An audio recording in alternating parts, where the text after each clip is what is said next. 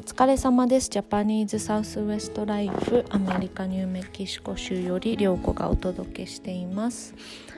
えー、っと今日は家で仕事をしているんですけれども、えっと、ニューメキシコ州があの今日からですねなんかあの、まあ、ロックダウンは解除されたんですけどあの州の中でですねそのさらに小さい軍であの分けてその軍が安全かどうかみたいなやつで色分けをしてあの、ね、赤黄色グリーンっていう風に段階的にその軍ごとにあの規制をねあの解除していくっていう新しい案が出てですね。でも今ニューメキシコ州今全部真っ赤なので あのまあそれそれがね段階的にあのその地域によって解除されていくっていう形になると思うんですけどなんかね CNN とかにもニューメキシコが取り上げられていて州知事がインタビューしてたりしてましたけどあのー、ねあのー、そうなんです。もうずっと言ってるけどね結構身近でね病院に搬送されちゃったりしてる人が2人いたりしてうんなんか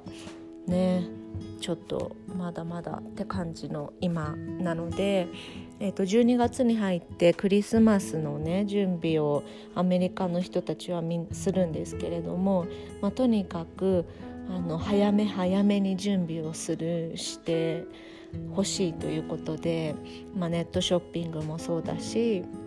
の店頭でもねもう昨日12月1日だったので年金のね支給日であのそれを私忘れててちょっとあの薬局にねあのクリスマスカードオーダーしたから取りに行ったらもうね、あのー、クリスマスコーナーのね棚がねもうすでに空っぽ ほとんどなんかあのお菓子とかも残ってるんだけどギフトみたいなやつがねほとんど空っぽでうわーと思ってすごい人もすごかったしもう本当に早く買っとこうみたいなねで行ける時に行って買ってこうみたいなまたロックダウンしちゃうとねあのー人が殺到しちゃうのでっていうそんな状況です。でね今日はちょっとね面白いニュースをシェアしようかなと思うんですけどあのユタ州のねあの砂漠で正体不明の金属の柱が見つかったっていうニュースがあったんですね。それあの日本でもね知ってる人もいるかもしれないんですけどあの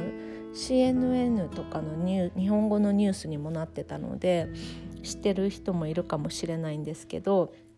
それがですね なんかその陰謀説とか未確認飛行物体的なあのものじゃないかみたいな感じで、まあ、なんか実際何かど何がだったのかが分かんないらしいんですけどその柱がですね三角形の形をしていてその岩砂漠地帯の中にある岩の地面からから3.6メートルにわたり突き出しているのをあの地元の人が見つけたらしいんですけどその見つけた人がね上空から羊のあの 数を数えていたそのくな作業員みたいな人がね発見したっていうことでそれで調査に行ったらなんかの誰が建てたかはわからないけどその地面に建てられた金属製のあのものをね見つけたっていうのでそれがですねあのー、あの2001年「宇宙の旅」っていうあの SF 映画有名なね SF 映画に登場するなんか奇妙な物体がモノリスっていうらしいんですけどそれにねすごい似ているからあのモノリスが見つかったっていう風にねニュースに出ていました。それであのまあこの映画ではねなんか地球の外からやってきたあの物体がなんかこのぶこの物体により人類の進化が進んだみたいなねその映画の中では筋書きになってるらしいんですけれどもその なんかあの今コロナウイルスが流行っててその中でこの落ちなんか見つかった柱だからなんかもしかしてこの柱になんかスイッチとかついててそのスイッチを押したらなんかもう世界がリセットされるんじゃないかとか なんかそういうあの SNS でねそういういろんな陰謀説が陰謀説っていうの？なんていうの？ちょっと面白がってねあのなんか近づ近づいてみるとコロナワクチンが入ってますって書いてあるとか なんかそういう冗談の大喜利みたいなねあの投稿が流行ってましたけどそれでなんかその柱をねあの見つけたパイロットの人がなんかそのアーティストの作品じゃないかっていうふうに推測したらしいんですけれどもそれがあのニューメキシコ州に住んでいた芸術家の人でジョン・マクラーレンっていう人がいてその人の作品と似てるっていうなんか噂がね流れたらしいんですね。まあ、でもこの柱はその彼の作品じゃないんだけどあのもしかしたらそのその人への敬意を込めてなんか誰か違う人があの制作したものじゃないかっていうなんかそういう声明を出した とかいうらしいんですけれどもでその続きがあってそのあのそれであの一気にねそのニュースが拡散されたからそれをね場所を特定して写真を撮りに行く人が増えたらしいんですね。でその一人の写真写真家の人があの場所を見つけて撮りに行ったんですけどそしたら、あのー、その後に来た4人組のね人たちがそのなんそのモノリスをねなんと撤去したんですね。それで、あのー、なぜ撤去したかというとの自然界に人間の痕跡を残すなっていうそうあのアウトドアとかでねに行くとあの、ね、富士山登ったたらゴミ絶対捨てちゃダメとかいう感じであの人間の痕跡を残すなっていうね「Leave no trace」っていう「Leave no trace」っていうなんか標語みたいなのがねアウトドアのあのハイキングとか行ったら時々書いてあるんですけど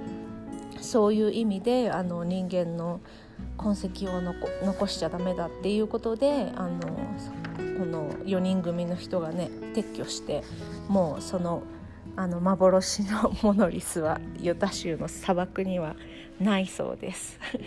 なんか面白いですよね。あの今もうほんとそういう陰謀説みたいなのがこのコロナの中でねいろいろこう